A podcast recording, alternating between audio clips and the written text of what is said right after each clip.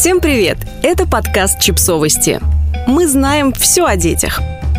Как перестать осуждать других родителей, которые делают все не так? У желания осуждать может быть много причин. От банальной усталости до нехватки признания собственных заслуг. А еще у него может быть множество последствий. В первую очередь для того, кого вы осуждаете вслух.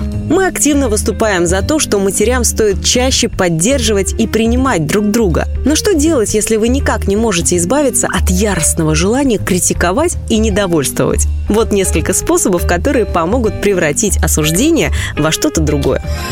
Предложите помощь. Если вы видите раскрасневшуюся маму Тодлера, который орет и катается по полу супермаркета, или женщину, которая пытается одной рукой увести с площадки убегающего ребенка, а другой удержать коляску со спящим младенцем, вместо того, чтобы молча осуждать ее, попробуйте предложить помощь. Спокойно и дружелюбно, просто подойдите и спросите, можете ли вы чем-то помочь. Будьте готовы к тому, что вам ответят отказом, но сам факт того, что вы подошли и вместо непрошенных советиков критиков или едких комментариев предложили помощь, уже очень ценен. Посочувствуйте. Многие матери чувствуют себя одинокими, и дело тут не только в социальной изоляции, а еще и в том, что опыт родительства нередко оказывается очень отчуждающим сам по себе. Кажется, что никто не понимает твоих проблем, да и вообще на фоне мировых кризисов они выглядят мелкими и незначительными. Одна из главных вещей, в которых нуждаются женщины в таком состоянии, это простое сочувствие. Так что, встретив на своем пути годовалого ребенка, извивающегося в коляске, или двухлетку, вцепившегося в полку с шоколадными яйцами, можете просто понимающе кивнуть и сочувственно улыбнуться его родителям. Никаких советов, секретных способов и вмешательств. Просто покажите усталым и отчаявшимся родителям, что они не одни, а их ребенок, в общем-то, такой же, как и все дети, хотя сейчас больше похож на персонажа из фильма ужасов.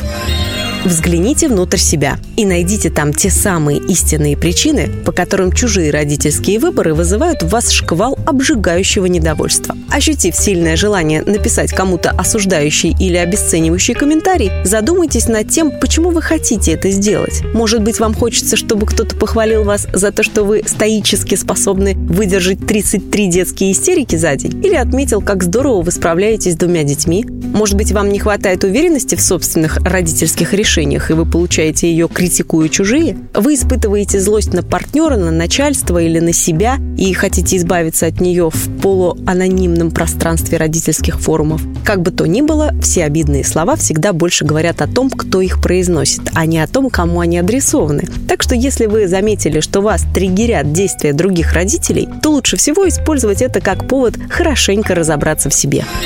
Напомните себе о том, что существуют разные способы растить детей. Не все одинаково хороши и не все одинаково оправданы, но многие из них имеют полное право на существование.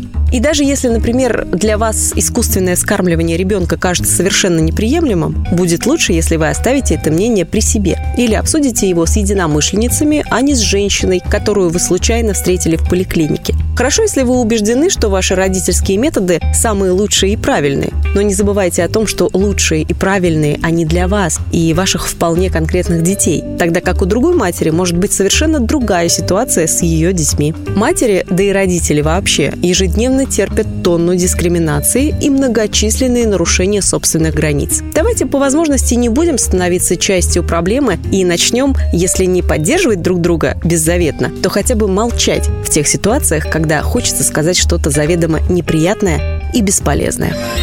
Подписывайтесь на подкаст, ставьте лайки и оставляйте комментарии. Ссылки на источники в описании к подкасту.